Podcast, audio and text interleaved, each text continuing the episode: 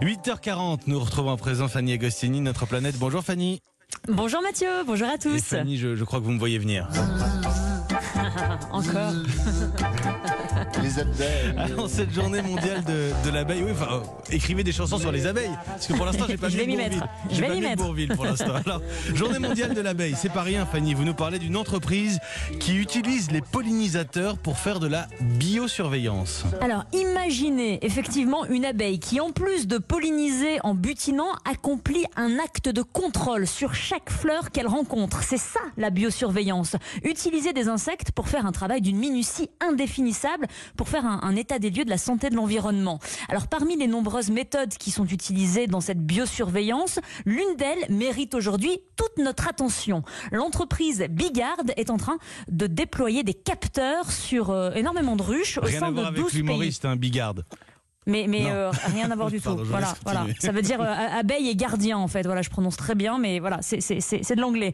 Ces capteurs euh, qui sont installés donc dans les ruches ne nécessitent aucune modification de ces fameuses ruches et ils réalisent la prouesse de mesurer la quantité et la qualité du pollen que les abeilles déposent dans la ruche, dans chaque alvéole des rayons.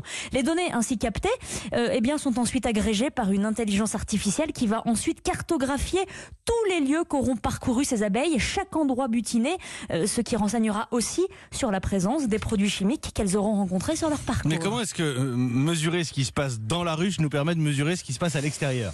Bah alors c'est très facile, il faut, faut se dire que ces petits insectes présents sur Terre depuis 80 millions d'années sont des capteurs naturels de ce qu'il se passe dans un rayon de 3 km autour de leur ruche. Alors plutôt que de faire le travail fastidieux de mesurer les types et quantités de pollen nous-mêmes, eh bien on peut mesurer la variation des pollens que butinent les abeilles grâce à ce qu'elles déposent dans les ruches. C'est ainsi l'occasion de mesurer la population des abeilles et ce qui les affecte, euh, ces abeilles, donc leur alimentation, les aménagements ou l'usage des produits phytosanitaires.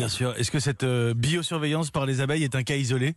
Alors, euh, c'est une pratique euh, qui gagne en amplitude. Mathieu Bigard innove avec des capteurs quasi autonomes, mais des acteurs français comme Apilab ou Bi- Bi- Biodiversity proposent eux aussi la biosurveillance par les abeilles. De manière générale, il faut se dire que les abeilles mesurent. En fait, les impacts des choix politiques et économiques sur l'environnement. La science a donc de plus en plus recours à des méthodes passives de biosurveillance en observant des espèces de faune et de flore qui agissent comme des sentinelles. Et on peut se dire ce matin que mesurer les variations écologiques s'avère aujourd'hui indispensable pour prendre des décisions éclairées. Bon, Fanny Agostini, entre-temps, j'ai j'ai mieux que Bourville, si ça vous va. Ah. Je préférais Bourville en fait. Finalement, mais c'est pas mal aussi. Un petit peu de nostalgie ce matin aussi. Merci beaucoup Fanny Agostini. Bigard, le nom de cette entreprise. Blague à part. Bigard, c'est noté. Fanny Agostini, cette journée mondiale de l'abeille. 8h43 dans un